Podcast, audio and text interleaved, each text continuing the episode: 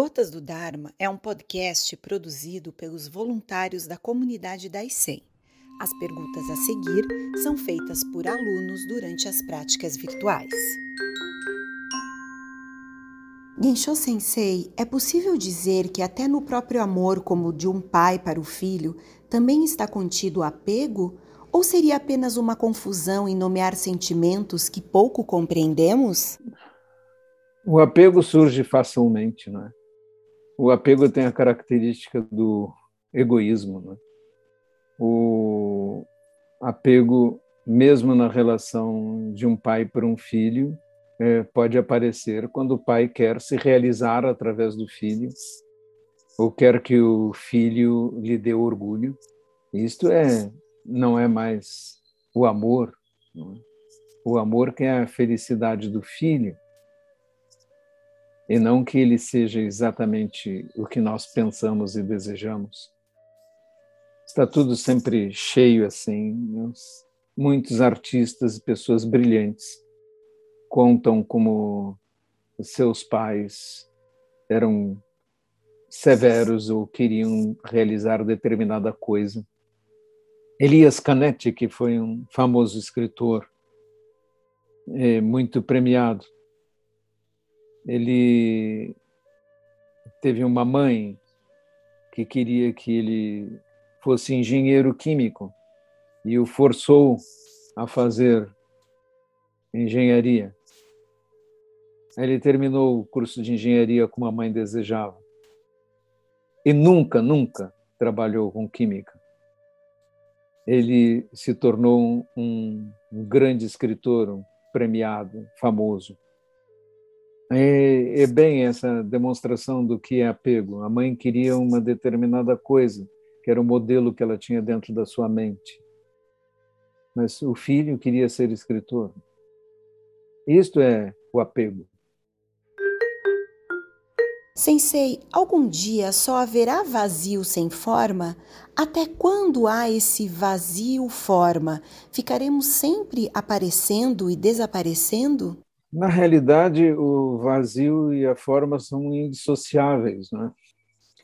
As formas são, assim como as ondas na superfície do mar são indissociáveis do mar. Você poderia passar uma lâmina e retirar as ondas e toda a superfície, mas o mar está lá e ele vai se manifestar de novo com ondas. Você não consegue separar uma coisa da outra.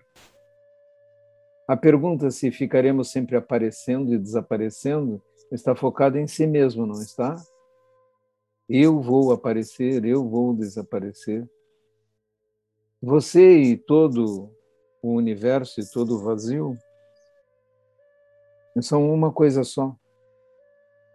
Não, não pode se colocar a pergunta: estarei aparecendo e desaparecendo. O universo se manifesta ciclicamente, do ponto de vista budista. Sempre se falam em eras, em kalpas, em grandes surgimentos e desaparecimentos. Isto é o que o próprio universo faz. Não existe aí nenhuma colocação nihilista, nenhuma colocação eternalista. Tudo é pura mudança. E o universo é assim, pura mudança. Mas é sem sentido pensarmos agora sobre isso, dada a imensidade dos tempos atrás de nós e à nossa frente. O foco do budismo é aqui e agora. Isso é a única coisa que você pode agarrar. O futuro é pura imaginação. O passado é apenas memória. Se você vir isto com clareza, compreenderá porque Dogen disse que o tempo é apenas um ponto e nele passado e futuro estão contidos. Monge Gensho, o senhor lê um texto que diz: depois que há despertar, não há volta atrás. Em outras referências é dito que mesmo com o despertar, se não houver prática contínua, poderá haver regressão. O senhor poderia explicar? O problema aí é que quando nós falamos em um despertar limitado com resíduos, sim, pode haver um retorno. Mas Cheteu, no texto Sandokai, ele está falando em um despertar absoluto, completo, como um despertar de Buda. Anokutara Samyak Sambodai, um despertar completo, sem resíduos. Esse despertar, como o despertar de Buda, implica em não se retornar mais para nos manifestarmos, porque não há mais energia para isso. Um despertar absoluto significa uma libertação completa das repetições, das manifestações. Mas quando há resíduos, quando há falhas nesse despertar, que é o que acontece com todos nós, regredir é perfeitamente possível. Sensei, pode-se dizer que o samadhi é a abstração do vazio? Permear o vazio é a essência do Zen? Acho que estamos nos enredando com as palavras, não é? Uh, samadhi é um estado uh, meditativo adiantado. Eu não poderia dizer que é uma abstração do vazio. O vazio existe independentemente de todos nós. Ele se manifesta como formas.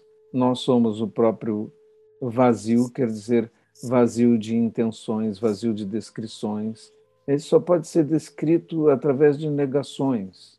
Nós dizemos não é isto, não é aquilo, mas não podemos dizer o que é a vacuidade.